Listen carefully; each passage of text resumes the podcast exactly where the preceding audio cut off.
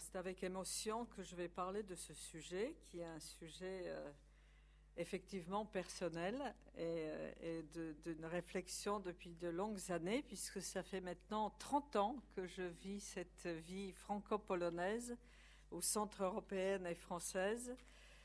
Et euh, l'invitation de Chantal Delsol m'a beaucoup émue puisque c'est un dilemme qui, me travaille intellectuellement et, moralement depuis des années.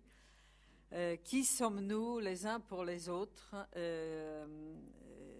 sans, sans, tomber dans les caricatures qui sont quand même présente aussi bien en Europe centrale médiane euh, qu'en France. Euh, je pense que l'époque n'est pas facile pour analyser tout ça, surtout dans le monde euh, universitaire dans lequel j'évolue, qui n'est pas très tendre pour répondre à cette question. Donc je vais essayer de vous livrer quelques-unes de mes hypothèses et, de répondre aux questions euh, suscitées peut-être par ce que je vais vous dire. Donc, comme je ne suis pas française de formation, mon plan n'est pas en trois parties, mais en six points. Euh, je n'y peux rien, je ne suis pas capable, malgré la rééducation par l'université française, de faire le plan en trois parties. Donc, je vous livre mes six points. Le premier point est le rapport d'ouverture et de fermeture à l'esprit de l'Europe médiane en fonction de la situation géopolitique. Le deuxième point est le rideau de fer et les malentendus, les, malentendus fondamentaux que j'observe dans nos discussions euh, entre l'Europe médiane et l'Occident. Le troisième point, c'est le rôle des outsiders comme euh, moi-même et d'autres collègues que j'observe, d'autres écrivains et intellectuels. Le quatrième point est la revalorisation récente de l'Europe médiane, du concept de l'Europe médiane dans la recherche française. Le cinquième, les voix inaudibles de celle-ci dans le grand public et les raisons de cette voix inaudible. Et enfin, le sixième point, l'échange de dons. Excellent titre et pourquoi il est excellent. Voilà, donc j'essaierai de suivre ce plan. Donc d'abord, rapport d'ouverture et de fermeture à l'esprit de l'Europe médiane en fonction de la situation géopolitique. Quand on observe nos rapports on, regarde les livres magnifiques comme par exemple Paris, capitale culturelle de l'Europe centrale dans l'entre-deux-guerres, couverture d'un livre intéressant d'Antoine Marès, un historien de l'Europe centrale.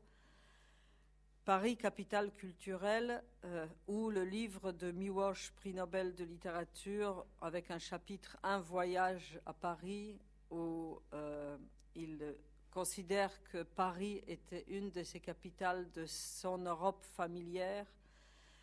Euh, l'éditeur français qui a traduit son livre en donnant un titre qui a trahi complètement son livre, puisque le titre français était Une autre Europe, alors qu'il voulait l'Europe familière, euh, montre d'un côté une proximité très très grande dans l'esprit et dans le cœur des Européens d'Europe centrale, et de l'autre euh, la fermeture euh, qui est arrivée très vite. Donc pourquoi ces rapports d'ouverture et de fermeture? Pour moi, l'image emblématique, c'est justement ce livre de Miłosz que lui voulait, qu'il a écrit pour rendre l'Europe familière aux Européens occidentaux. Et son éditeur français considérait que c'était inconcevable pour les lecteurs français de l'époque et depuis, le terme même une autre Europe est devenu un nom propre. On parle de cette Europe comme d'une autre Europe. Donc le désir de Miłosz ne s'est pas réalisé pendant toute la guerre froide ou une bonne partie de la guerre froide. L'Europe familière est devenue une autre Europe. Le désir de l'Europe familière unie est devenu au contraire une autre Europe. Euh, Chapsky, Joseph Chapsky, grand européen, cosmopolite, a écrit un texte magnifique en français, Proust contre la déchéance, prisonnier de guerre, il a écrit en français pour se sauver de la déchéance et voyait dans la langue et dans la culture française quelque chose de fondamental pour sa santé mentale, pour euh, dans l'esthétique de la langue française, il voyait non seulement quelque chose de familier, mais quelque chose d'équilibrant pour lui.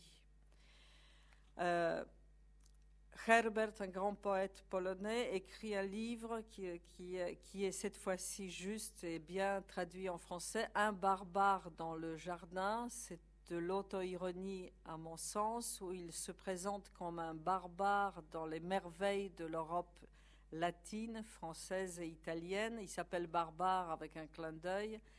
Euh, comme le fait l'historien polonais Modzelewski en parlant de l'Europe des barbares, mais en fait pour montrer l'inverse, qu'il est chez lui, dans cette Europe merveilleuse de la latinité italienne et française. Donc euh, ces clins d'œil montrent une très grande proximité, mais toujours proclamée par ceux qui viennent de l'Europe médiane et rarement par les Occidentaux qui regardent ceux de l'Europe médiane. Donc en analysant tout ça, j'ai organisé un colloque et j'ai publié un livre que j'ai appelé L'autre francophonie chez Honoré Champion pour montrer cette grande proximité que nous ressentons, nous, ceux qui venons de l'Europe médiane et qui sommes proches de la culture française, par culture, par tradition familiale, par francophilie, souvent pas par francophilie linguistique, parce qu'il y a beaucoup de ces personnes qui ne sont pas linguistiquement francophones, mais culturellement francophiles, et c'est ça le paradoxe. J'ai réuni dans ce livre, L'autre francophonie, beaucoup d'exemples de personnes qui se sentent euh, chez elles dans la culture française ou en Europe occidentale, comme elles se sentent chez elles à Varsovie, à Prague, à Budapest, à Vilnius, puisque c'est le même univers européen. Euh, cette idée de l'autre francophonie euh, a éveillé un certain intérêt. Le livre est réédité et je pense que ce concept est opérant. Il a montré quelque chose. Il a attiré l'attention des Français en tout cas. Euh, peut-être aussi à cause d'une certaine vanité française, puisqu'on parlait de la francophonie, je ne me fais pas d'illusions. L'idée d'utiliser le terme de francophonie n'était pas était une bonne idée pour attirer l'attention des Français à l'idée du lien entre la culture française et les nôtres, attirer l'attention des Français à l'autre Europe, puisque j'ai fait allusion à l'autre Europe de Miwosh dans l'introduction. Et finalement, ça a attiré l'attention à l'autre Europe indirectement. On a fait le pont. Euh, ce pont, je l'observe de plus en plus et j'essaye de le scruter davantage en observant, par exemple, les parutions récentes de livres euh, qui confirment un peu mes intuitions sur la proximité profonde entre l'univers français et l'univers de l'Europe médiane. Un livre récent vient de sortir en Pologne qui, qui est en polonais et en anglais, ce qui montre que la langue n'est pas forcément ce pont. Le titre est est-ce que la Pologne est au bord de la Méditerranée? C'est pas absurde du tout, puisqu'il y a beaucoup de latinité dans la culture polonaise, et un des chapitres de l'autre francophonie insistait là-dessus. Donc moi, ça m'a pas du tout surpris. Pour, euh, pour euh, montrer une certaine latinité de l'Est, euh, je pourrais développer ce point.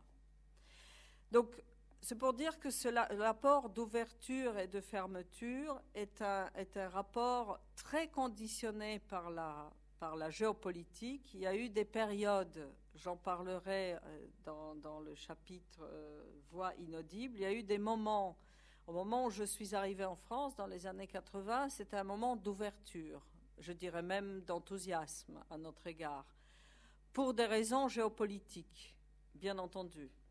Aujourd'hui, on a l'impression plutôt de fermeture, euh, ce qui est triste pour les personnes comme nous, euh, et peut-être d'un certain, d'une réflexion sur nos différences, d'une réflexion plus profonde sur ce que j'appelle l'incommunicabilité d'expérience. On se raconte nos expériences ou on ne se les raconte pas. Peut-être qu'on n'a pas envie de se les raconter parce qu'elles sont assez différentes. Donc, quelles sont ces expériences euh, difficiles à se raconter? Pour moi, le rideau de fer qui s'est abattu sur euh, les deux Europes s'est abattu beaucoup sur l'Occident, partiellement sur nous, mais beaucoup sur l'Occident. Et l'Occident ne, ne le voit pas toujours. J'observe mon expérience très dure aujourd'hui. J'ai commencé mon travail dans ce nouveau centre d'études politiques à Saint-Germain-en-Laye. Donc, euh, on m'a chargé d'un cours sur l'Europe. J'ai demandé à, plusieurs collègues de faire cette conférence euh, monde partie Europe et j'écoute toutes les conférences, je donne une partie des conférences et j'écoute les conférences de collègues et notamment les conférences sur l'intégration européenne. À ma grande surprise, les politistes qui viennent et qui racontent l'intégration européenne n'ont pas du tout évoqué l'Europe centrale. Zéro. Elle était absente de la conférence. J'étais sidérée. On est 25 ans après euh, l'ouverture la fin du communisme, et ces jeunes qui ont intégré l'Institut d'études politiques n'ont toujours rien entendu s'il n'y avait pas ma conférence sur l'Europe médiane que j'ai un peu imposée. Eh bien, euh, ils, auraient appris l'intégration européenne, vision occidentale, c'est-à-dire vieux genre. L'Europe vue toujours dans la vision occidentale. Donc j'en ai déduit que le rideau de fer est toujours présent dans la tête des enseignants jeunes, pourtant beaucoup plus jeunes que moi. Et donc ça me révolte. J'avoue que ça me révolte et j'ai envie de réagir vraiment pour dire la guerre froide n'est pas sortie des esprits de mes collègues. Donc j'ai l'impression que ce clivage Est-Ouest est très présent euh, dans la vie intellectuelle, malgré toutes les déclarations des bonnes intentions. Et, euh, je suis assez d'accord qu'il y a un gros travail de faire, à faire ensemble pour se raconter ce que chacun a vécu des deux côtés.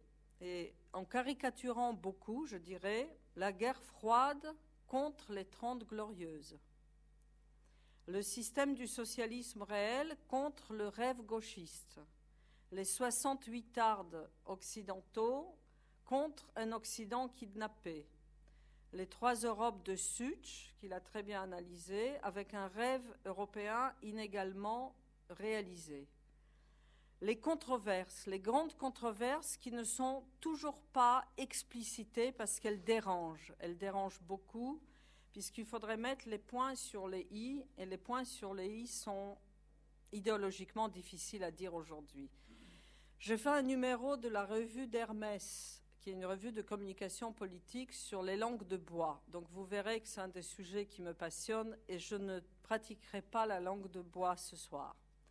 Donc la première incommunicabilité d'expérience, c'est l'analyse du marxisme. L'analyse du marxisme, à mon sens, qui a été le mieux fait, fait de la manière la plus juste par Kowakowski. Mais Kowakowski n'est pas enseigné de manière euh, consensuelle dans les universités euh, françaises. Les deux euh, volumes de l'histoire du marxisme sont traduits, mais pas le troisième ce qui est de l'ordre de vécu à l'Est est encore trop souvent pris comme un symbole parmi d'autres à l'Ouest, sans gravité. Quand on se tourne vers euh, la littérature, moi je crois beaucoup, c'est peut-être ma déformation due à mes études, et quand on se tourne vers la littérature, Prenons par exemple le mausolée de Rouja Lazarova, la bulgare Rouja Lazarova, qui a publié ce roman euh, qui s'appelle Le mausolée. Il y a un fragment qui le montre très bien. Son héroïne est choquée de voir dans la rue de Paris quelqu'un avec un t-shirt rouge estampillé d'un CCCP blanc. Elle dit à Paris, les attributs et les emblèmes de nos bourreaux étaient devenus des gadgets à la mode. Pour ces gens, les mêmes qui se déclaraient solidaires avec nous durant la guerre froide, le communisme devenait original. Vous ne, vous, rendez pas compte, c'est comme un svastika pour moi. Et en effet, au deuxième étage de Sciences Po Saint-Germain, on a mis une affiche avec Lénine, euh, récemment, dans l'étage où il y a mon bureau, parmi d'autres affiches politiques. Ça choque personne. Donc, euh, ce dialogue de sourds concerne également, euh, donc elle, elle parle du dialogue de sourds qui concerne également ses proches, qui, dans l'autre sens, ne peuvent pas comprendre son expérience française. Cette bulgare raconte aussi le dialogue de sourds dans l'autre sens. Il s'installe un autre silence dû à une autre incommunicabilité d'expérience tout à fait inattendue. Je la cite. J'étais prise au dépourvu par mes amitiés avec d'anciens communistes. Donc elle se lie d'amitié avec les anciens communistes français. Je me surprenais à penser le monde avec eux, à croire en l'utopie d'une société plus juste. À Paris, je me suis sentie de gauche, et ce sentiment s'est mué en culpabilité lorsque je suis revenue chez moi, où le rouge avait une signification mortifère. Je n'ai rien osé raconter à mes parents, j'avais l'impression de les avoir trahis. J'étais tout aussi incapable de parler à mes amis parisiens. Je m'enfonçais dans un silence familier. Je ne parvenais pas à leur dire combien ce mot communisme me faisait mal, ce mot auquel ils s'accrochaient avec désespoir éperdu des gens qui ont vécu l'effondrement de leurs idéaux et qui n'ont pas le temps d'en trouver de nouveaux. Donc la conclusion qu'elle en tire de ce va-et-vient pénible, c'est qu'il est encore trop tôt pour écrire l'histoire du communisme. Elle raconte une autre scène avec un intellectuel spécialiste des Balkans qui s'avère sympathisant au communisme et c'est un choc pour elle. Je cite J'étais bouleversée. Pendant quelques minutes, je me suis sentie soulagée par cet aveu qui expliquait son point de vue. Je comprenais mieux son discours mais le poids est revenu. Dans le sourire de l'histoire, je décelais la culpabilité. La culpabilité de ne pas avoir vécu ça, mais d'avoir cru jusqu'au bout, de s'entêter et y croire encore. J'ai ressenti physiquement comme une crampe douloureuse qu'il était encore impossible d'écrire l'histoire du communisme. Donc, euh, euh, conclusion, on n'arrive pas encore à recoller les morceaux entre l'expérience vécue et la théorisation du communisme. Euh, effectivement, Kowakowski a théorisé le mieux, mais ses remarques ne sont pas facilement admises en France, sauf par les personnes qui sont ni d'un pays où le communisme a été très présent comme en France, ni des pays de l'Est où le communisme a été vécu comme importé de l'extérieur et oppressant. Je, euh, je, pense à Tommy Jude. Tommy Jude récemment, qui a publié un livre de discussion sur les grands courants du XXe siècle, a bien mis en valeur dans un livre qui va être publié en français euh, bientôt, montre le rôle euh, de Kowakowski en, expliquant que euh, l'apport de Kowakowski était absolument fondamental pour la compréhension de la pensée libérale. Et Tommy Jude dit, ce livre est fondamental pour comprendre l'Europe d'aujourd'hui puisque Kowakowski a proposé une analyse philosophique du marxisme sous-tendue par la question de, euh, euh, fondamentale pourquoi le marxisme, qui était une doctrine qui voulait réaliser la libération de l'homme et d'instaurer une société qui devait éliminer toute forme d'oppression et d'aliénation, a pu devenir en fin de compte l'idéologie la plus oppressive que l'histoire ait jamais connue. Kowakowski a proposé une analyse philosophique du marxisme et a montré clairement qu'il est impossible de considérer le socialisme qui s'est réalisé historiquement, c'est-à-dire le socialisme despotique, comme l'incarnation des, intentions marxiennes, mais le problème demeure cependant de savoir si un tel socialisme ne serait pas quand même l'incarnation de la logique interne de la, doctrine et suit dans quelle mesure. Évidemment, les controverses soulevées par, Marx, euh, euh éveillent des controverses en France, parce qu'en France, on considère qu'il n'y a pas de lien direct entre Marx et ce qui s'est passé dans les pays de l'Est, alors que la majorité de personnes dans les pays oppressés par le, communisme considèrent aujourd'hui qu'il y a un lien euh, euh, prouvé. Euh, le débat sur la déformation du marxisme est quasiment clos. Cette discussion est bien sûr complexe. Cette façon de considérer la critique, l'autocritique euh, dans l'histoire des idées est, un débat assez fondamental. En tout cas, Tommy Jude et son livre qui va probablement éveiller le débat virulent en France lorsqu'il sera euh, euh, traduit très bientôt, sera un grand apport, je pense, dans des réflexions de euh, Kowakowski euh, sur la critique du marxisme. Le deuxième sujet de controverse, à mon sens, c'est mai 68. On a l'habitude de considérer que mai 68 est une affaire occidentale. On oublie assez couramment que mai 68 est une expérience également de l'Europe médiane et c'est une expérience radicalement différente.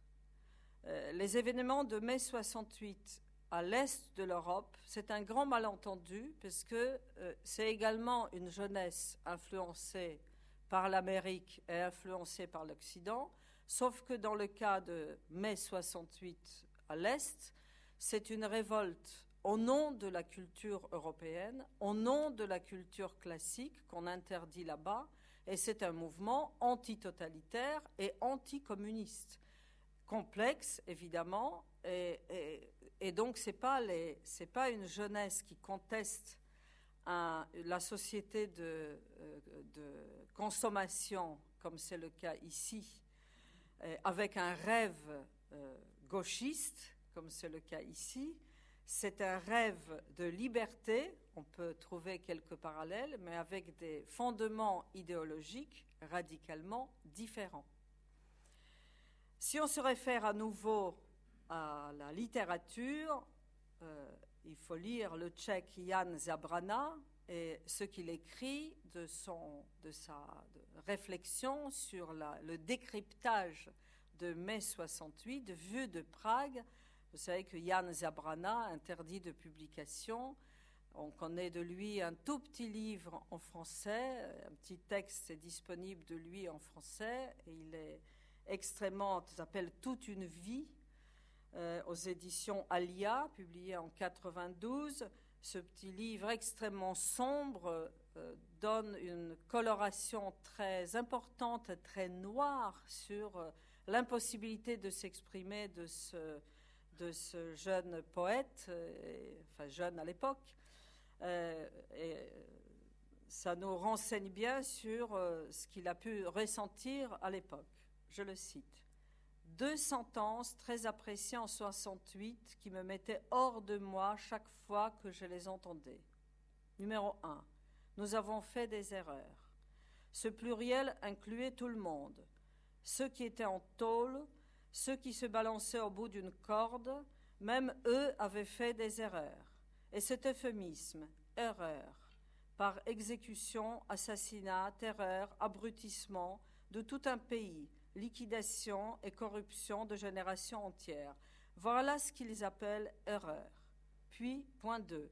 Oui, nous nous sommes trompés, mais mieux valait se tromper que de ne rien tenter des classes entières d'étudiants non communistes chassés de l'université, des milliers d'ouvriers diplômés supérieurs construisant le pont de l'intelligence, le service militaire à durée variable selon l'appartenance sociale, les retraités expulsés de Prague et se suicidant par centaines, les discriminations à l'égard des enfants interdits d'études, tous ces gens proscrits, pourchassés, liquidés grâce aux délateurs anonymes, aux fichiers du personnel, aux matricules d'immeubles, au registre d'état civil, à tout cela on imputait ainsi une sorte de culpabilité métaphysique pour être resté à l'écart, ne pas avoir participé. Je te salue parti, plein de grâce, Marx est avec toi. Tu es béni entre tous les partis, et Lénine, le fruit de ta doctrine, est béni.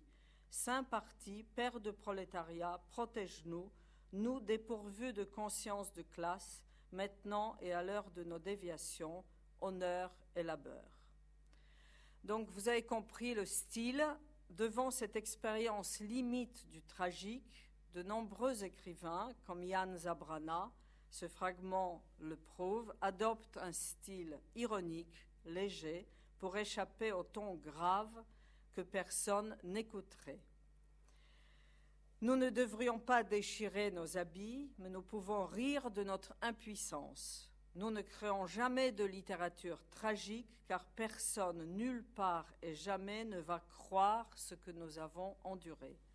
L'expérience n'est pas transmissible.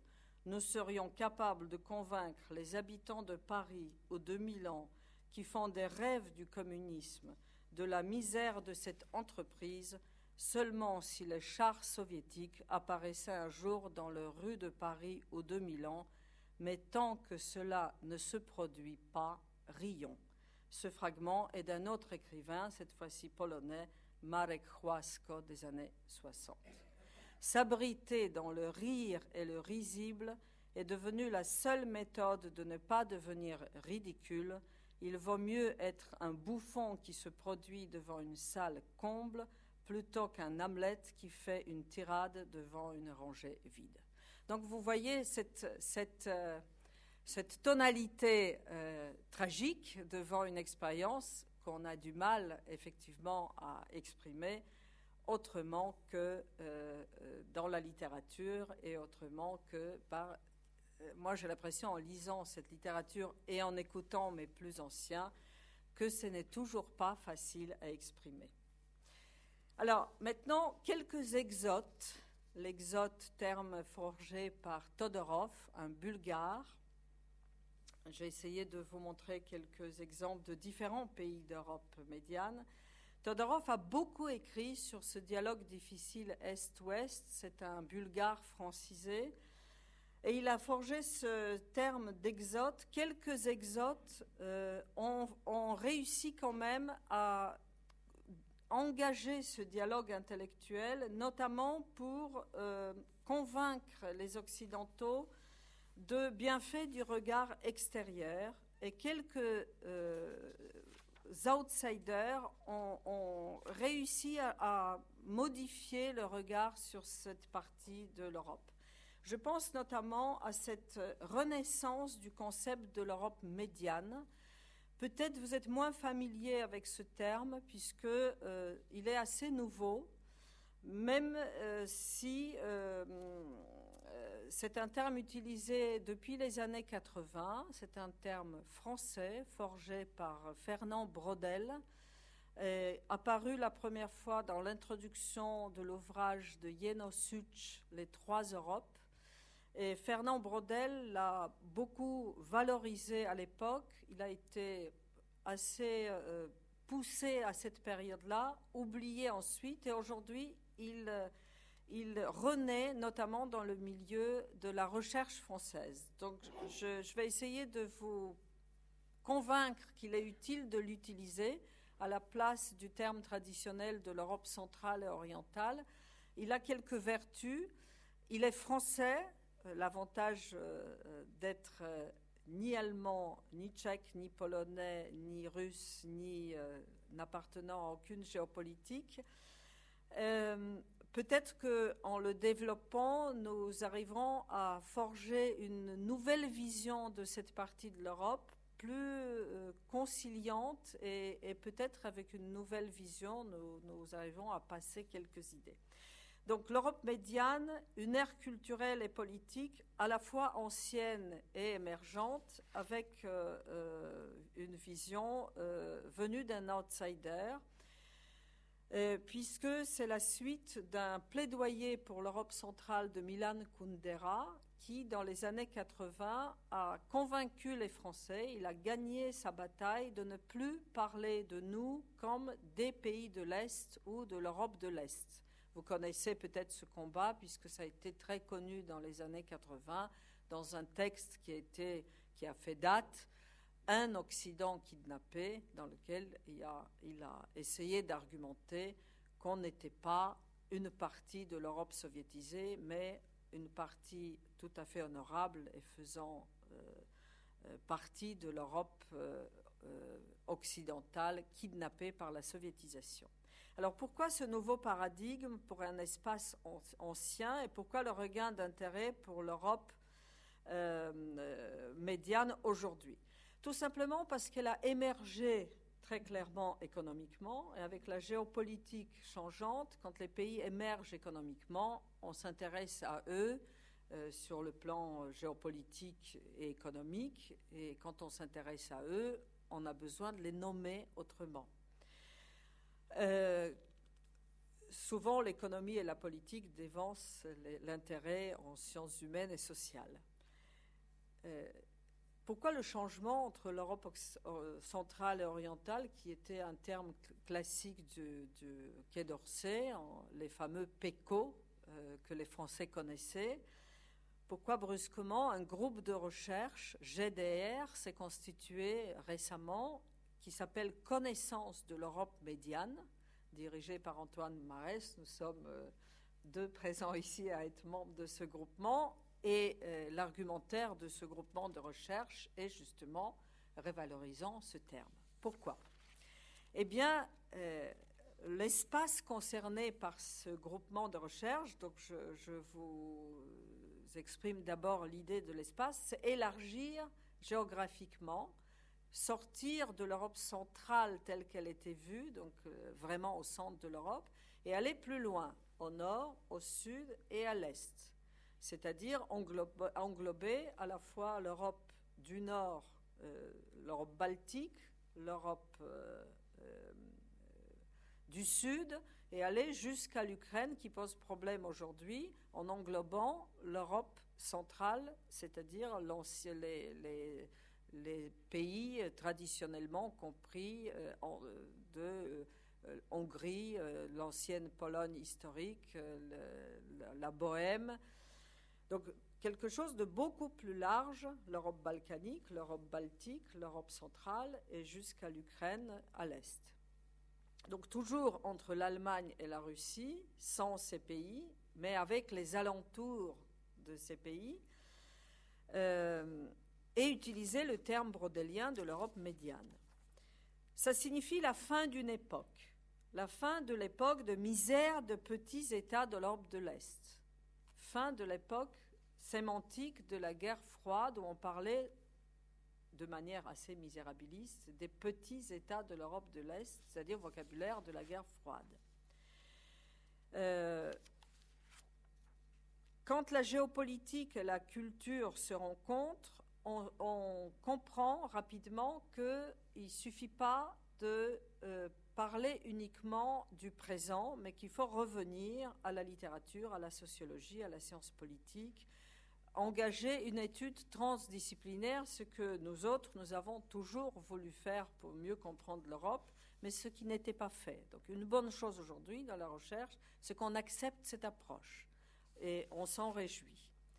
Quels sont les arguments en faveur de cette nouvelle vision de la recherche de cette partie de l'Europe? Les arguments, c'est que l'Europe médiane est euh, enfin euh, vue comme euh, une, euh, euh, une zone où euh, les communautés différentes sont différentes de celles de l'Europe occidentale. On a fini par comprendre ou faire comprendre à ceux qui analysent l'Europe que tout est différent dans cette partie de l'Europe et qu'on ne peut pas calquer l'analyse classique de l'État, de peuple, euh, de l'identité, de communauté, euh, de langue, de religion, de la même façon que dans la partie occidentale, parce que tout ça ne colle pas pour des raisons historiques.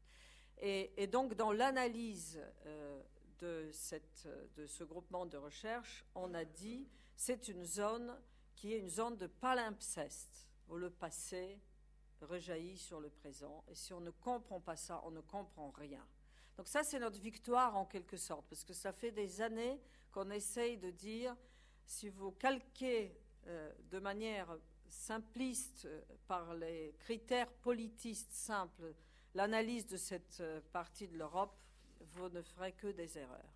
Donc si je parcours des usages en français auxquels on est habitué dans la presse ou dans le discours courant, vous verrez une autre Europe de Miłosz, erreur de traduction, reprise par le livre fameux de Jacques Roupnik, Crise et fin du communisme, qui s'appelait L'autre Europe, qui était l'écho d'une autre Europe de Miłosz.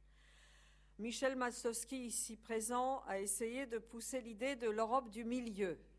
Ça a été connu dans notre milieu de recherche, mais peu repris ensuite. Bonne idée, mais qui n'a pas été reprise, beaucoup. L'historien polonais Kwoczowski a proposé l'Europe cadette. Le livre n'a jamais été traduit en français, donc ça a été connu par ceux qui connaissaient le livre. Excellente idée, l'Europe cadette, cadette dans l'entrée dans la civilisation occidentale.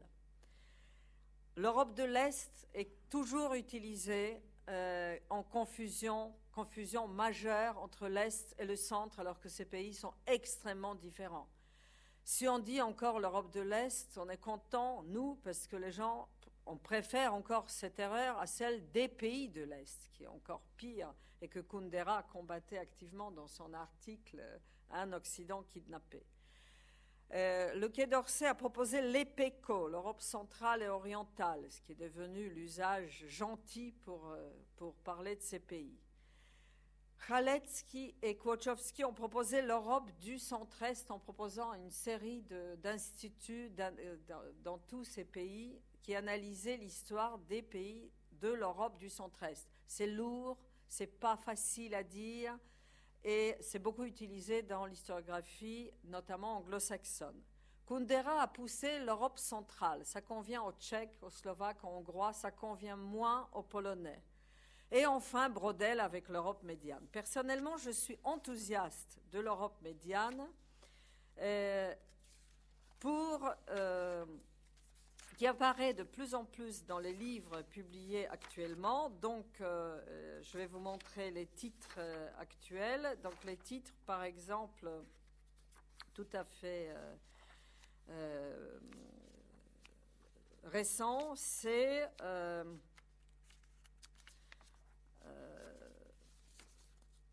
dans Fragments d'Europe de de Fouché l'Atlas, on parle de l'Europe médiane dans l'Europe médiane aux sources de l'identité nationale, livre récent.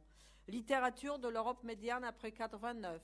Tout ça, c'est des livres récents. Donc on voit bien que le terme prend dans l'édition. L'histoire littéraire de l'Europe médiane des origines à nos jours. voilà quelques livres tout à fait. Paris, capitale culturelle de l'Europe centrale, mais le sous-titre Les échanges intellectuels entre la France et les pays d'Europe médiane. Alors pourquoi donc on voit que l'addition suit. Pourquoi privilégier cette notion? C'est un concept plus englobant que l'Europe centrale et balkanique. Il permet de regrouper les peuples et les pays qui ont vécu ce que Kundera appelait les grandes expériences collectives communes. Donc ce n'est pas géopolitique, c'est plus anthropologique, les grandes expériences collectives communes. Quelles sont ces expériences? Absence d'expansion coloniale, pas de souveraineté continue, frontières mouvantes, flux et influence extérieure forte, pour ne pas parler de domination, puisque c'est, je pense que flux et influence, c'est plus, plus consensuel. Et essentiel, il n'appartient à aucune géopolitique, ni allemande, ni russe, le terme d'Europe médiane est véritablement neutre. Il n'appartient à aucune géopolitique. ce qui permet euh, d'analyser à nouveau, autrement que par la géopolitique guerrière, ces pays. Donc voilà, une, voilà quelque chose peut-être de nouveau où la recherche permet de faire renaître ce concept. Ce n'est pas encore connu dans le grand public, mais ça, euh, permet, euh, nous permet de, la penser autrement.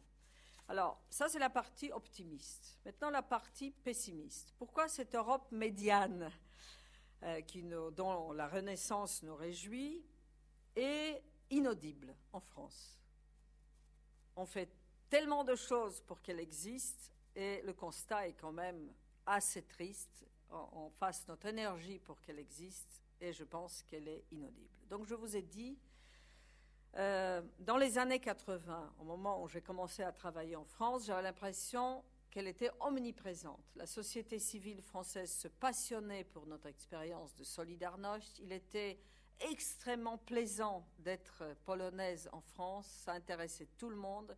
Et aujourd'hui, être quelqu'un issu de l'Europe médiane en France est plutôt soit difficile, soit indifférent, soit compliqué euh, quand on veut défendre quelques idées. Euh.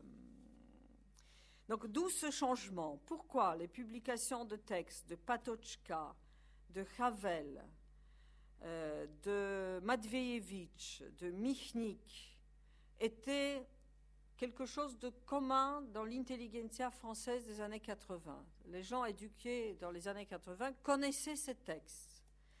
Pourquoi tout le monde connaissait euh, COR, le Comité de défense des ouvriers, savait ce qu'était la charte 77, évidemment connaissait Solidarność, savait qui était l'homo soviéticus de Tischner. Euh, Bibo, Such, Miłosz étaient des écrivains européens à l'époque. Euh, pourquoi la philosophie politique de cette époque-là était euh, quelque chose de partagé. Et pourquoi la philosophie euh, politique euh, à la fois de l'Europe occidentale intéressait, l'intérêt était mutuel, puisque on a montré, Henryk Wojciechowski a fait un très beau texte qui montrait dans l'autre sens que la source d'inspiration de l'opposition démocratique polonaise, la source majeure d'inspiration de l'opposition politique euh, polonaise était L'homme révolté de Camus, traduit dans le circuit indépendant. Et euh, donc le dialogue allait dans les deux sens, à la fois par les circuits indépendants pour la dissidence, et à la fois ici, ces textes des dissidents étaient lus, commentés. Et donc, il est frappant que euh, on se nourrissait mutuellement de ces textes, et, dans un milieu évidemment restreint. Euh, on, savait de quoi on parlait quand on évoquait la révolution auto-limitée de Staniszkis, qui était un texte euh, publié en France. On, comprenait à quel concept elle renvoyait quand elle analysait Solidarność comme une révolution non sanglante qui savait se poser des limites. Donc on peut dire, on, ce dialogue euh, est plus limité parce que les temps ont changé. La grande période des combats dissidents sont clos en Europe, on peut dire ça, euh, et que l'intérêt des intellectuels français se porte ailleurs et sur d'autres sujets. On peut dire ça. On peut accuser ceux comme moi, qui regrette cette période de complicité intellectuelle, on peut nous accuser de nostalgie, et la nostalgie est rarement une source de créativité. On peut nous, accuser de gens nostalgiques. Mais quand on a la chance de vivre intellectuellement dans, deux pays, comme c'est mon cas, J'accepte pas cette euh, idée de nostalgie et je pense que euh, ces voix inaudibles ont une autre explication. Je, ne pense pas que ce soit une bonne explication. Je ne pense pas que ce soit une époque révolue et je ne partage pas l'analyse que fait mon collègue Jacques Roupnik quand il dit que l'héritage de la dissidence est aujourd'hui dévoyé ou, qu'il est, fini, c'est ce qu'il dit. Je ne partage pas son analyse. Je pense que le problème est ailleurs. Notamment, j'observe avec intérêt que quand les grands acteurs de cette période, qui sont nos, anciens, nos amis, souvent personnels, quand ils partent, quand ils quittent cette terre, quand on les enterre, quand on observe ces enterrements, ils sont considérés dans leur pays, que je connais, euh, ils sont considérés des grands hommes. Ils sont considérés en tant que héros. Ils ne sont pas oubliés du tout. Donc si cette période était close, ils seraient oubliés dans leur pays. Ils ne seraient pas considérés comme des grands. Premier point. Donc je pense que c'est trop simple, trop rapide de dire cette période est close, on a passé à autre chose. Euh, le seul grand dissident remarqué dans le départ, a été remarqué en France, c'était celui, c'était le départ de Václav Havel, parce que c'était une star. Et on a fait la une de Libé et d'autres journaux ici. C'est le seul. Mais quand Mazowiecki est mort, ça a passé inaperçu en France. Quand, euh, Kowakowski est mort, pareil. Barbara Skarga, personne ne la connaît ici. Quand Mrożek est mort, pareil. Tischner, Miłosz, Czapski, Wisława Szymborska, Bronisław Gieremek.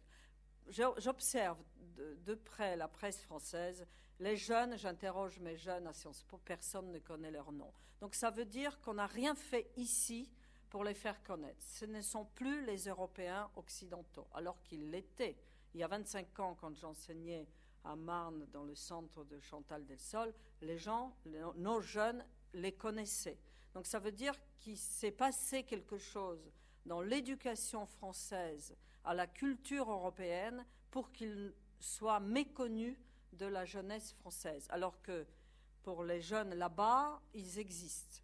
La preuve, Barbara Scarga a une fondation, ses élèves ont créé une fondation qui délivre un prix pour le courage de penser.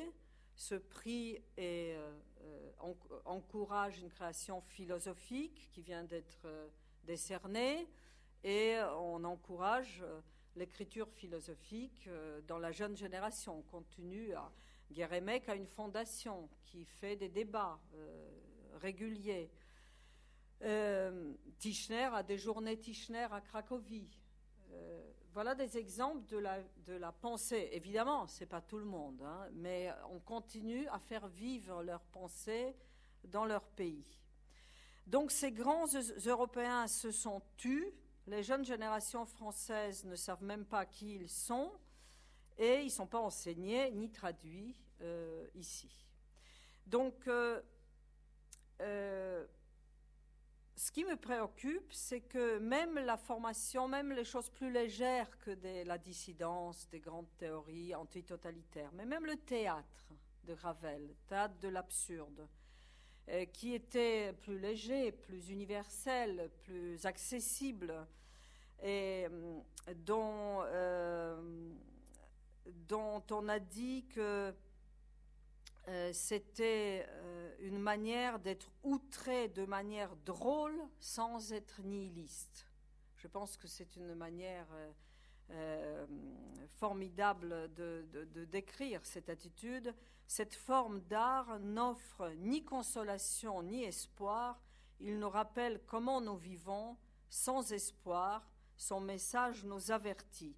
C'est Michnik qui a écrit ça dans l'introduction des écrits politiques de Ravel qui sont réédités euh, régulièrement en polonais euh, après la mort de Ravel.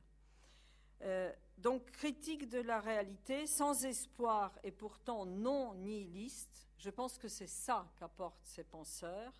Cette spécificité de, l'humanisme défendu par les penseurs de l'autre Europe n'est pas comprise aujourd'hui en France. C'est ça que j'ai envie de penser. Et notamment parce qu'ils expriment l'expérience du mal. Et on n'a pas envie de se poser la question du mal. Donc je pense que la question soulevée principalement par Kowakowski, mais beaucoup par d'autres, par Ravel notamment, euh, par Kowakowski sous la forme notamment de sa réflexion sur le diable comme maître de camouflage, par Patochka avec son thème de la vie dans la vérité, par le refus de la langue de bois, par l'analyse méticuleuse de l'homme captif qui est berné par les idéologies, ce sont des sujets qui n'intéressent pas beaucoup en Occident. Ce sont des sujets qui sont taxés d'anachroniques et on a envie de les mettre euh, dans les thèmes passés qu'on ne met pas dans les manuels et qu'on ne met pas dans les débats sur la démocratie d'aujourd'hui. Et euh, sous prétexte du débat apaisé dans lequel on ne veut pas de controverse là-dessus, euh, euh, on, ne le met pas dans, dans les discussions intellectuelles. On préfère en Occident aujourd'hui le consensus qu'on présente comme une avancée dans des sociétés tolérantes et civilisées, d'où on a éliminé la violence, notamment verbale, et on accuse souvent les sociétés de l'Europe médiane comme des sociétés où la violence verbale existe. Et c'est vrai. La violence verbale existe dans le débat. Quand j'observe la télévision polonaise, par exemple, elle est très violente comparée à la télévision française, qui est beaucoup plus policée et beaucoup plus hypocrite.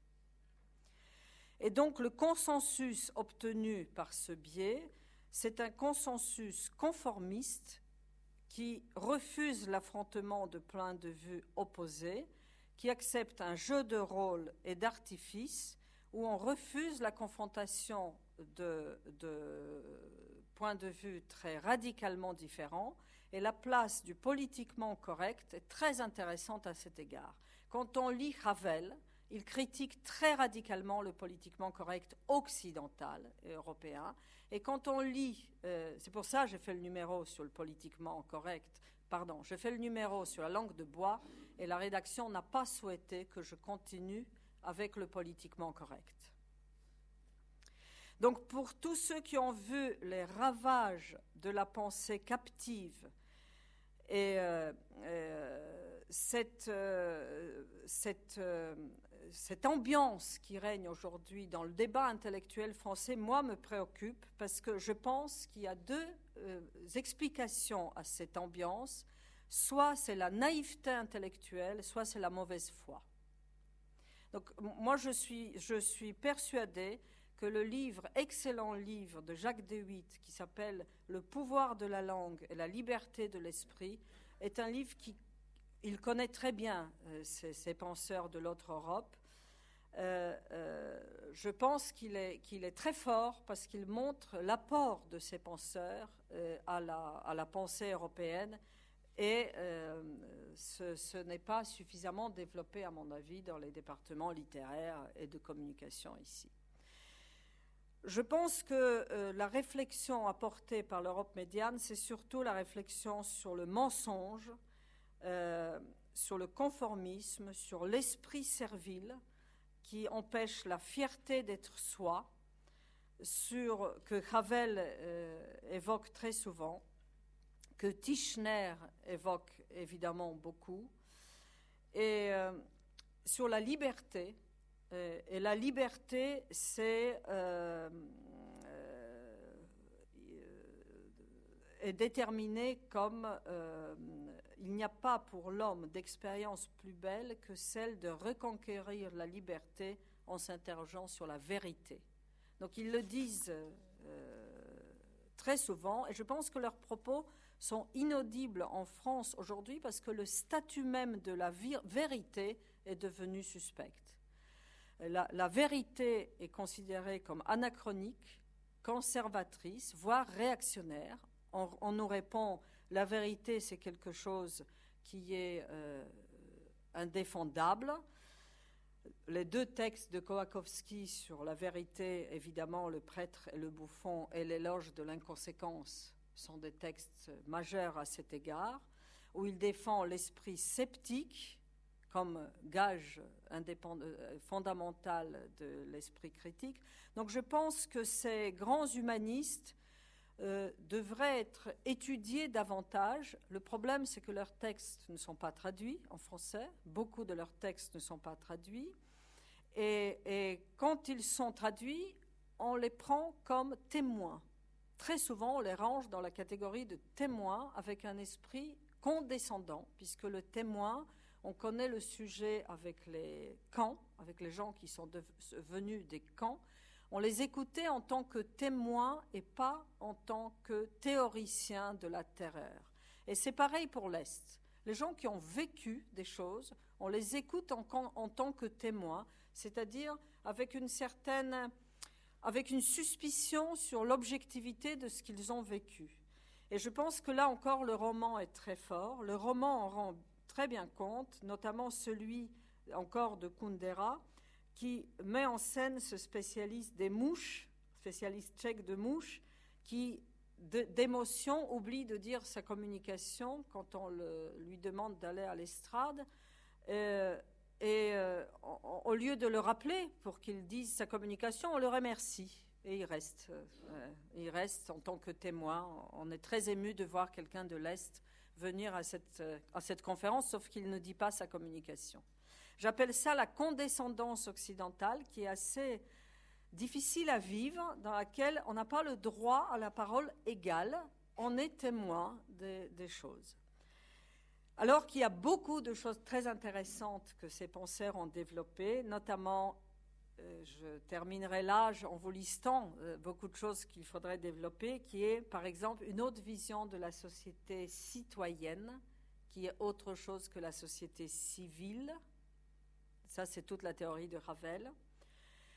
Euh, il développe aussi toute une pensée sur la non-standardisation, qui est très intéressante.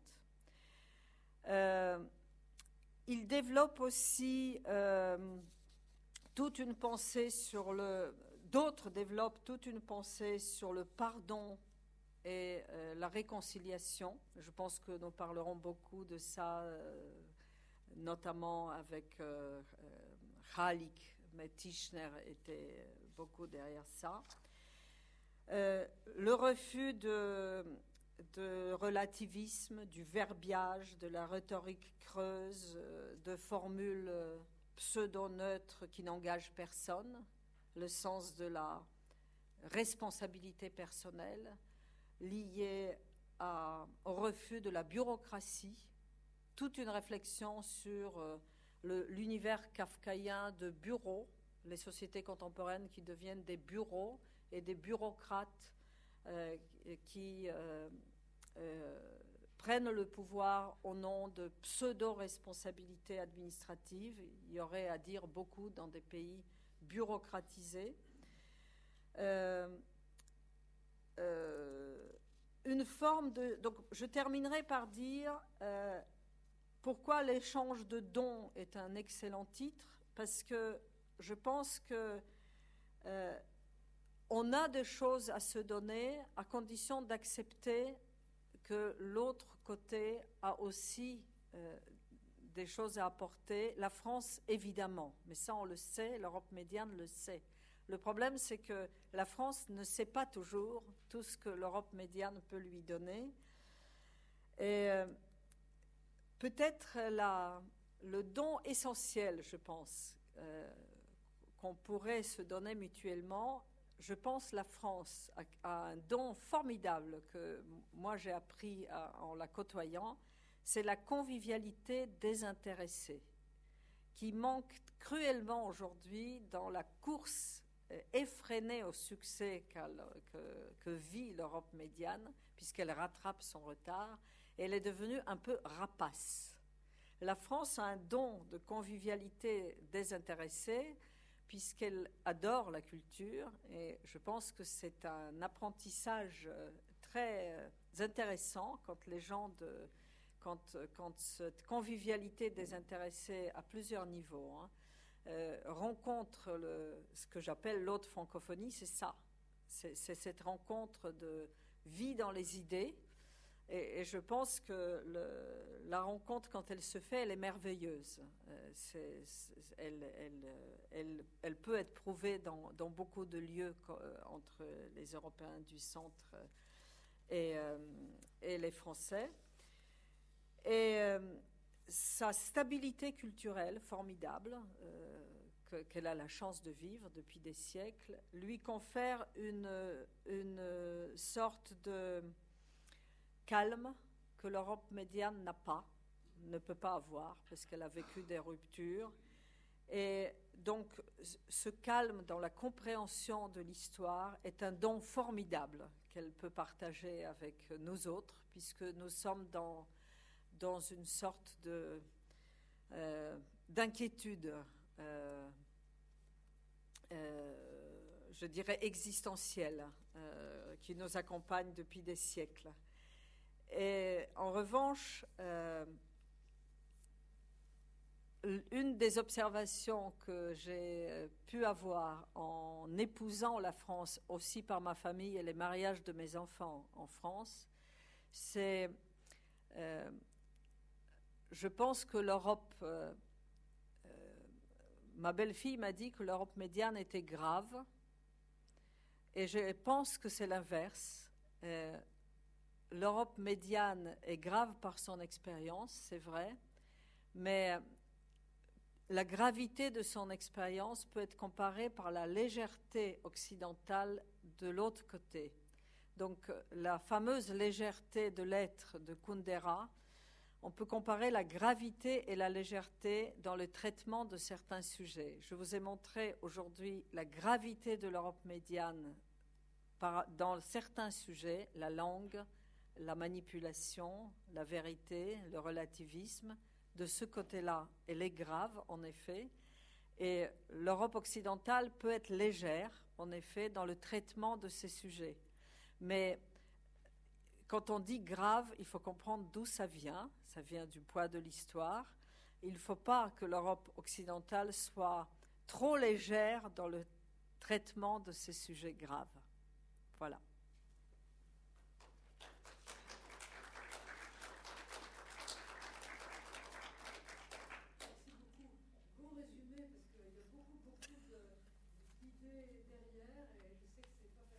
De résumé. Oui.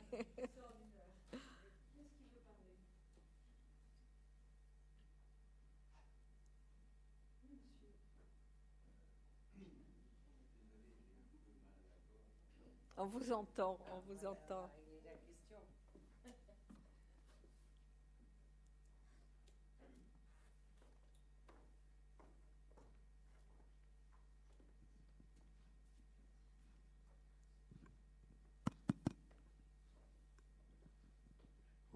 Euh, en, écoutant, j'ai trouvé ça euh, extrêmement intéressant par le fait que vous brassiez à la fois euh, la littérature, l'histoire, tous ces différents éclairages que, vous utilisiez. Mais je dois dire qu'à la fin, dans votre, dire votre péroraison, vous avez donné une image de la France, je suis français, dans laquelle je ne me reconnais pas tout à fait, à la fois dans les critiques où je me reconnais parfois assez, mais aussi dans les compliments où je me reconnais moins. Et je me suis posé la question en vous écoutant, est-ce que si, au lieu de parler de la France vis-à-vis de l'Europe médiane, vous aviez parlé de l'Allemagne vis-à-vis de l'Europe médiane, qui s'appelle la Metalla Europa en Allemagne, euh, qui veut dire à peu près exactement la même chose, vous n'auriez pas eu une attitude différente. Je m'explique. En fait, la France, depuis 1918, a échappé d'une certaine façon, contrairement à ce qu'on pense, mais aux grandes catastrophes qui ont marqué le reste de l'Europe. Les catastrophes qui sont aussi bien les aspects de génocide, les aspects de dictature, les aspects de, la, famine de l'Ukraine, euh, aussi euh, les mouvements de population, les 17 millions d'Allemands qui ont euh, fui l'Est pour aller en Allemagne, mais en même temps, il y a eu d'autres mouvements de population. Enfin, la France a échappé à tout ça. Et, au fond, elle a une certaine insouciance vis-à-vis de ça. Elle, ne peut même pas comprendre ce qu'a été ce, changement. Euh, le fait que des cultures anciennes se sont effondrées euh, la culture juive de Riga, euh, aussi bien d'ailleurs la culture juive de Thessalonique. Tout ceci s'est effondré, mais la France est restée à côté. Elle a regardé ça de son balcon euh, en se disant c'est bien triste tout ça, mais ça ne l'a pas affecté, elle ne l'a pas vécu. Alors que, c'est pour ça que je vous pose la question sur l'Allemagne. L'Allemagne l'a vécu. Elle en a été l'acteur, la cause, elle en a été aussi la victime. Euh, elle a vécu tous ces aspects-là. Et il me semble que justement le problème de l'Europe médiane, c'est que historiquement, sa relation a toujours été avec le germanisme. la complexité de sa problématique a toujours été le germanisme, et puis de l'autre côté, la slavophilie ou le slavisme euh, poussé par, la Russie. Mais que ceci, ce sont deux phénomènes auxquels la France est étrangère. Alors pourquoi elle est étrangère? C'est la question. Vous voyez, ça. Alors pour répondre à votre question, la Pologne s'est toujours positionnée. Vous dites son problème c'est le germanisme, la France, la Pologne est beaucoup plus proche de la France que de l'Allemagne. C'est ça que les Français doivent comprendre. Et la Pologne, pour prendre la Pologne, mais je ne parle pas d'autres pays. Euh, euh, vous interrogez aujourd'hui le, drame de ce pays, puisque vous évoquez la Pologne c'est que la France est un pays très familier pour un Polonais éduqué. Évidemment, il y a beaucoup de Polonais qui sont très proches de l'Allemagne et objectivement, dans les habitudes quotidiennes, beaucoup de Polonais ressemblent aux Allemands. Ils n'aimeraient pas cette phrase, mais vu de l'extérieur, je le dirais volontiers. Mais, mais la France est une référence pour un Polonais éduqué. Les Polonais normaux, ma mère ne parle pas français, mais elle connaît toute la littérature française en traduction. Elle a tout lu c'est son monde euh, intellectuel. Elle est médecin, elle a tout lu. C'est normal pour elle de, connaître la littérature française. C'est un univers mental normal d'une personne de 80 ans à Varsovie. Donc, détrompez-vous. C'est ça l'Europe familière. Et, vous dites, la France a échappé à tout ça. Moi, ça me choque que ça ne fasse pas partie de la conscience française. Ça me choque profondément parce que c'est pas normal qu'on n'éduque pas un Français cultivé, qu'on ne partage pas. C'est exactement ce que dira Khalik demain. J'ai lu ses livres euh, sur l'Europe. Il dit exactement ça. Tant qu'on ne partagera pas, Khalik, c'est un prêtre euh, euh, tchèque qui s'exprime beaucoup sur l'Europe et son livre vient de sortir en, en français. Et il dit tant qu'on ne partagera pas l'histoire commune en Europe, il n'y aura pas l'Europe. Donc tant que les Français ne partageront pas l'histoire des voisins, et nous sommes voisins aujourd'hui, il n'y aura pas l'Europe. C'est pas normal que les Français ne partagent pas cette histoire. C'est pas normal que vous disiez la France a échappé à ça et que ma mère ait regardé en 39 avec l'espoir l'arrivée des Français en 39, l'espoir déçu. C'est pas normal qu'elle ait vécu tout ça seule. C'est pas normal. C'est pas, voyez, c'est à un moment donné, il faut se dire, soit on vit les histoires croisées, soit on n'est pas européen. On ne peut pas dire ça ne me concerne pas. En tout cas, pas dans l'éducation, parce qu'on ne peut pas partager les expériences. Je suis, on ne peut pas revivre l'histoire de l'autre. Ça, c'est pas possible. Moi, je ne peux pas vivre l'histoire des, juifs éliminés dans mon pays. Je ne peux pas, c'est pas mon histoire. Je peux la déplorer, je peux me renseigner, c'est ce que je fais. Je peux l'apprendre, je dois l'apprendre. Mais. Euh, J'aurais tendance à vous dire qu'on peut se demander si la France peut concevoir une Europe qui ne soit pas un agrandissement de la France.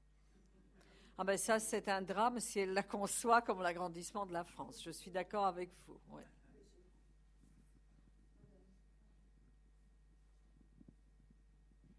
Oui, moi je voulais juste euh, réagir à certains points. Euh, d'abord sur euh, le portrait final de la France, je ne me reconnais pas non plus tellement. C'est-à-dire que j'ai l'impression, en tout cas en, étant en relation avec des jeunes qui j'enseigne, que la France est inquiète aujourd'hui et que c'est pas du tout un pays calme et serein. elle est inquiète de son présent, elle est inquiète de son avenir. Et je me demande si c'est pas aussi pour ça qu'elle se tourne moins vers les autres, parce qu'elle est tellement préoccupée d'elle-même qu'elle n'arrive même plus à s'ouvrir à l'autre. Et par ailleurs, dans le dans l'intérêt pour l'Europe médiane, je pense qu'il faudrait différencier différents types de France. Alors peut-être que les intellectuels, effectivement, enfin je, ne sais pas, mais euh, je, pense qu'il y a beaucoup de Français qui, pourraient être, qui seraient intéressés. Peut-être ça doit passer par le biais de la littérature, des arts, pour qu'il y ait de l'émotion. Euh, je, n'ai pas l'impression, mais c'est une, impression personnelle, mais je n'ai pas l'impression que le statut du témoin pour un, pour, euh, pour les Français, enfin, je, peux parler comme mon nom, mais soit moindre que le, le statut du théoricien. Au contraire, j'ai l'impression que dans les médias, par exemple, ce qu'on cherche, c'est le témoignage.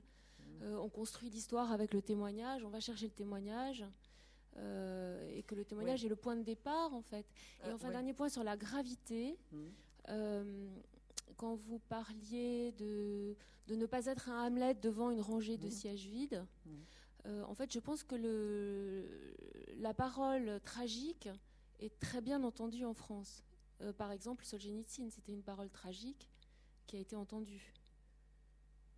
J'ai pas l'impression qu'il faille passer par la dérision pour que euh, la mhm. question du mal soit abordée. Oui, alors pour réagir, alors le témoin, euh, c'est une réaction personnelle. Euh, j'ai assisté à un colloque sur la chute du mur de Berlin et que j'ai vécu personnellement, etc. Et j'ai essayé de participer en tant que participante de, ce colloque. Et euh, euh, l'argument que j'ai apporté pendant ce colloque, c'est que la chute du communisme a commencé non pas par la chute du mur de Berlin, qui pour moi était l'aboutissement mais pas le début, mais que ça a commencé beaucoup plus tôt par l'opposition démocratique en Pologne. Et j'ai argumenté avec, j'ai préparé ma, aujourd'hui c'est admis, bien entendu. Qu'est-ce qu'on a fait face à ça? À l'époque, c'était pas tout à fait admis en France. Et quand j'ai fait ma communication, on m'a dit Mais oui, mais ça, c'est un témoignage. Mais c'était classique. Je n'avais pas le droit à la parole parce que j'étais polonaise et parce que je, je défendais un argument polonais. J'étais témoin des événements et c'est ça que je recule. C'est-à-dire, tout dépend où on est témoin. C'est très pénible d'être témoin et d'avoir raison historiquement il y a des endroits où on n'a pas le droit d'être témoin. C'est ça que je recuse. C'est malheur aux témoins dans certains contextes. Alors, pour la gravité, il y a une gravité qui passe. La russe passe très bien. Ils sont tragiques par définition. Ça passe très bien en France. Les Polonais n'ont pas le droit d'être tragiques parce que c'est pitoyable. C'est pareil pour les Tchèques et les Hongrois. C'est pour ça qu'ils ont tout à fait raison d'avoir choisi l'humour noir qui passe beaucoup mieux. Le tragique polonais passe pas. Ah, je ne sais pas pourquoi, mais j'ai remarqué. C'est une observation depuis 30 ans. Il y a des peuples dont la gravité n'est pas perçue. C'est d'ailleurs, euh, il faut discuter avec les gens qui ont édité ces gens. Il faut lire Zofia Bobovic qui a, qui a passé sa vie à éditer ces écrivains. Elle a aussi édité les Russes. Euh, c'est des flops ça passe pas. Il y, a des, il y a des peuples auxquels on colle les étiquettes. Les Russes, par définition, c'est un grand peuple tragique, ça passe. Les Polonais, euh, leur réception en France, euh, je ne sais pas, je parle devant Michel, qui est le spécialiste de la littérature polonaise, tout ce qui a pris en France était beaucoup plus proche, le grotesque, le, je ne sais pas pourquoi, je, ne saurais pas expliquer, mais je pense qu'ils ont trouvé un ton qui est qui communie mieux avec. Euh, peut-être parce qu'ils ne sont pas, le, polonais, le tchèque, le hongrois ne sont pas considérés comme des grands peuples, c'est des petits États, misère de petits États de l'Est. Je sais pas. C'est très curieux la réception des cultures.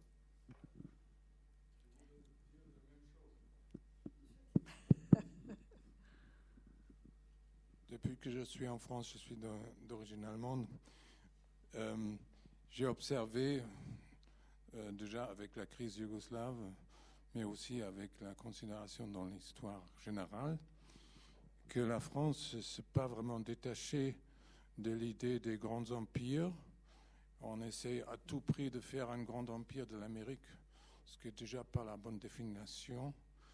Et euh, si la Russie ne peut pas être un grand empire comme autrefois, ou même sous le soviétisme, comme régime soviétique, euh, elle est humiliée. Alors moi je me demande, avec tous ces millions de 50 millions de morts, etc., si on devrait pas, on aurait plutôt des, morts et les résistants que constamment pleurer la humiliation d'un grand empire. Alors on commence aussi avec la Chine.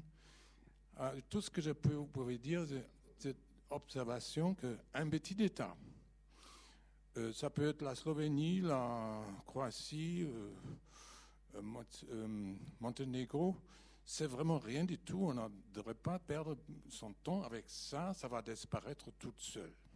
C'était à peu près le discours de Mitterrand quand il a dit surtout faisons rien, quand la Croatie était un tiers déjà occupée et surtout quand Milosevic copiait vraiment avec grande plaisance euh, plaisir euh, les méthodes de KGB qui étaient en même temps appliquées en Abkhazie euh, et en ex autres endroits, surtout en Tchétchénie. Et, voilà. C'est-à-dire, on, voyait des, horribles scènes de, de, mutilation, de blessures qu'on peut même pas imaginer, pour faire fuir la population, pour introduire le nettoyage ethnique. N'importe ce que fait la Russie, parce que la, Russie aurait fait pareil, c'est-à-dire ils, auraient soutenu ça, ils faisaient la même chose en même temps. Euh, c'est toujours la grande Russie. On a besoin beaucoup de sang pour, euh, c'est-à-dire casser beaucoup des œufs pour faire des omelettes. Malheureusement, on ne fait jamais des omelettes autant les œufs sont cassés. Mais ça, c'est le discours de ma carrière d'Ancos elle justifie que l'Ukraine devrait disparaître. C'est une humiliation pour euh, la grande Russie, l'héroïsme, etc. Alors je ne sais, pas ce qu'il a pris les Français d'avoir ce jugement. Parce que justement, au contraire, un petit pays qui peut naître est d'abord un facteur de stabilisation parce que la population n'est pas chassée et la population un endroit pour cristalliser et construire son futur. En plus, les petits États comme la Suisse et les euh, Scandinaves et d'autres en, Europe, même la Slovénie, sont, une politique de construction. C'est-à-dire.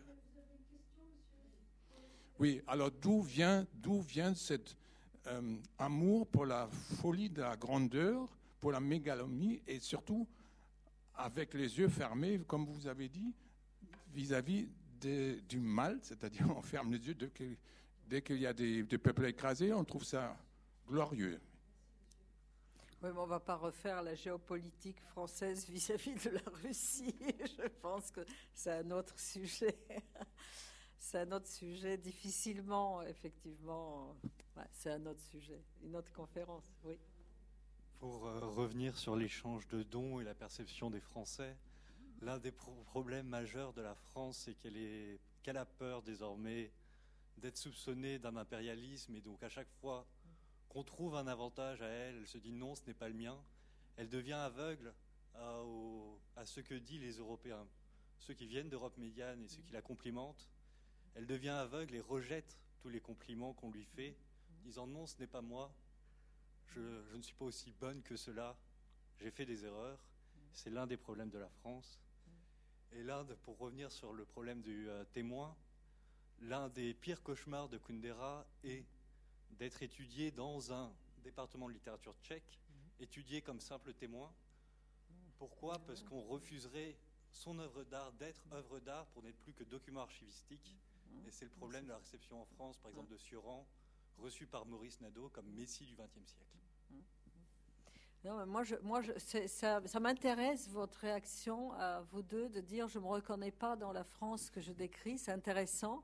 Moi, je pense que la France, en effet, a un problème aujourd'hui, l'ambiance française a un problème de considérer qu'elle peut être, et elle l'est, moi je suis persuadée qu'elle l'est encore, un pôle d'attraction pour beaucoup de cultures en Europe, et notamment en Europe médiane, et qu'il faut le dire. Et quand j'ai fait mon colloque et le livre L'autre Europe, j'ai, été reçu dans beaucoup de pays d'Europe médiane, invité à Prague, euh, en, Bulgarie, à Varsovie, avec les conférences autour du livre, et euh, tout le monde m'a répété bravo, parce que enfin, on, peut là, c'est mon doctorant qui parle, qui prépare une thèse à la suite de ça. C'est, c'est quand même encourageant. De... Et en France, très peu d'intérêt parce que effectivement, la France va mal. elle, elle, a du mal à se, à se considérer aujourd'hui. Quand je parle de cette convivialité gratuite, je suis persuadée que c'est un concept qu'il faut valoriser. Par exemple, énormément d'intérêt pour les idées. Euh, euh, mais oui, pour l'échange gratuit. Mais votre présence ici, qui vous force à venir écouter à 8 heures du soir un sujet sans aucun. Mais vous la preuve. Trouvez-moi des pays où les gens partagent. Il y a mille choses à Paris. Pourquoi les gens se retrouvent pour écouter une conférence qui, qui est vraiment pour un pur loisir intellectuel? Et il y a mille choses comme ça à Paris. C'est un c'est la preuve, ce que j'appelle la convivialité gratuite. Il y a mille choses comme ça en France, et je vous assure que ce n'est pas facile dans beaucoup d'autres cultures, parce que c'est beaucoup plus intéressé ailleurs. les gens le font dans un but plus mercantile, soit pour leur carrière, soit pour se faire euh, mousser, soit pour... il y a quelque chose de très intéressant en France euh, qui, est vraiment de l'ordre du gratuit, où les gens font des choses parce que parce que les idées ou la culture les intéressent pour ce que c'est. Et moi, je trouve ça formidable et ça touche beaucoup de milieux et c'est quelque chose de très installé. Et je n'ai pas dit que, la France allait bien, mais je dis il y a une stabilité de la culture qui est. Il faut, il faut être d'ailleurs pour le voir. Par exemple, par exemple, les modes de vie éternels, les usages éternels. À quelle heure on se retrouve pour dîner? On ne pose même pas la question. Tout le monde sait que c'est 8 heures. C'était extraordinaire. Moi, je ne connais pas d'autres cultures où on invite les gens sans préciser l'heure. C'est évident. C'est l'usage. Tout le monde sait. Il y, a, plein de choses que tout le monde sait. Il y a, il y a des choses qu'on ne précise pas. Euh, je ne sais pas, dans plein de cultures aujourd'hui, les gens vous demandent euh, quel est le dress code? On ne demande jamais ça en France. Tout le monde sait. Tout le monde sait comment s'habiller dans des situations précises. C'est évident. C'est l'usage il y a des usages dans, plein de situations sociales, alors que dans plein d'autres pays, tout est codifié, tout est explicité. Cette explicitation de la vie sociale, c'est affreux. Ça veut dire que derrière chaque chose, il y a un juriste. On se fait attaquer par... Il faut tout codifier, écrire. Mais en France, tout est de l'ordre de, de l'implicite. On le sait. Et si on ne sait pas, euh, on apprendra par imprégnation culturelle, parce que la culture est là, même si elle disparaît beaucoup. Et donc il faut venir d'ailleurs pour se rendre compte qu'on est pris dans, dans, ce mouvement culturel très subtil qui est là depuis des siècles. Chaque milieu d'ailleurs a le sien, ce code est là, et qui c'est juste transmis. Euh, et Miłosz l'a très bien vu dans son livre L'autre Europe, quand son oncle Oscar, le poète, lui a dit Tu verras, les ouvriers ont leur code, ils le savent on mange à telle heure, on scrute les armoires Louis XV euh, on fait le vin patiemment. C'est la lenteur. Kundera l'a vu d'ailleurs. Il a écrit son roman La lenteur pour dire. Alors, c'est une civilisation ancienne, lente, où on brusque pas les choses. Et les Français ont raison de protester contre la, violence de rouleaux compresseurs qui imposerait les, les usages euh, barbares venus d'ailleurs, parce que c'est magnifique de garder ça. Et donc il y a des peuples, comme euh, par exemple les Polonais, qui jalousent ça et qui copient et qui regardent et qui ont envie de marcher ensemble en Europe. Donc il ne faut pas perdre ça. Moi, je défends cette idée parce que je trouve que c'est une valeur ajoutée européenne formidable qui passe par, par beaucoup de subtilités qu'il ne faut pas perdre. Et donc, au lieu de pleurer pour dire euh, on est mal, il faut au contraire, je pense, tendre la main vers ceux qui sont d'une autre francophonie pour dire euh, il y a des choses à défendre. C'est ça l'idée. Oui, merci. Euh, il y aurait beaucoup à dire, mais juste plutôt une observation qu'une question, mais qui va dans, enfin, qui rejoint ce que vous avez dit à un moment. Vous dites qu'aujourd'hui l'Europe médiane est inaudible en France, alors qu'elle était très audible dans les années 80.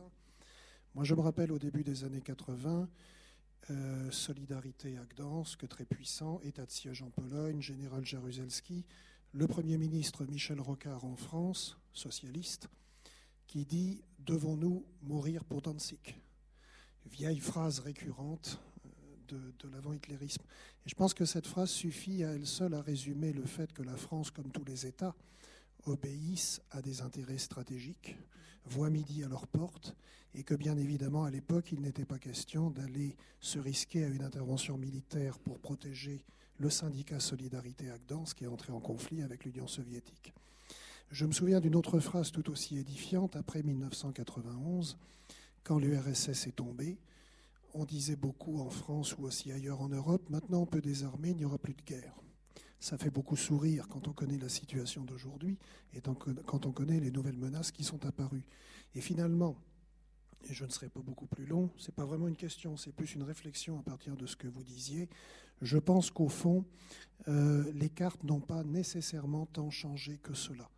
Euh, et que finalement, alors l'attitude aujourd'hui, bon, la France bien sûr a d'autres préoccupations, comme, comme d'autres pays, la crise économique, l'islamisme, etc. Mais je ne suis pas convaincu que pour la France, l'Europe médiane soit un enjeu absolument majeur. Euh, ce qui explique sans doute d'ailleurs pourquoi les Polonais, quand ils ont pris leur liberté, se sont beaucoup plus tournés vers les États-Unis que vers la France pour acheter du matériel, etc. Et que d'ailleurs la France en est aujourd'hui un peu jalouse. Voilà, c'est aussi la rançon de l'égoïsme finalement qui, euh, qui rejoint un peu ce que disait monsieur tout à l'heure. Je suis absolument d'accord avec vous sur les intérêts. Je, je, je, me rappelle bien entendu la phrase Bien entendu, on fera rien hein, quand l'état de guerre est. Bien sûr, j'ai pas oublié. Mais je me rappelle également l'attitude de du peuple français, des gens qui étaient quand même très différents, et l'intérêt euh, général de la société française. Et, par ailleurs, euh, il y a quand même des, choses graves qui arrivent au niveau culturel. Par exemple, la disparition de la langue française des écoles en Europe centrale. Ça, c'est des décisions qui vont avoir des conséquences. Le fait que les gens n'apprennent plus la langue, ça, c'est des décisions politiques. Vous voyez, euh, donc bientôt, et, dans l'autre sens aussi, le fait qu'il y ait de moins en moins de spécialistes de l'Europe médiane dans les universités françaises. Donc bientôt, on n'aura plus de personnes capables de traduire des romans, des superbes romans de ces pays, euh, puisqu'il n'y aura plus de traducteurs. Donc si on continue à ne pas réfléchir sur notre échange de dons, on s'ignorera encore davantage. C'est ça la préoccupation. Donc au-delà des avions et des intérêts stratégiques, est-ce que nous nous intéressons mutuellement à nous pour, pour partager euh, nos, nos, pensées Et ça, je, pense que si nous ne connaissons plus notre histoire, notre littérature, notre poésie, notre peinture, alors que nous sommes si proches, c'est ça que j'ai essayé de montrer, je pense que c'est dommage pour l'Europe. C'est ça le point de vue. Voilà.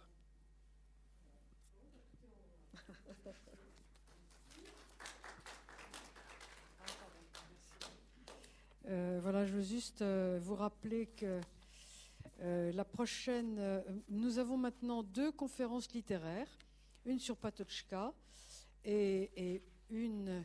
Attendez, le papier est mal ouvert. et une sur Kundera, donc le, le, 7 février, la prochaine, et ensuite le 4 février. Et voilà, d'ici là. Pardon, le 7 janvier et le 4 février. Je vous souhaite de belles fêtes d'ici là.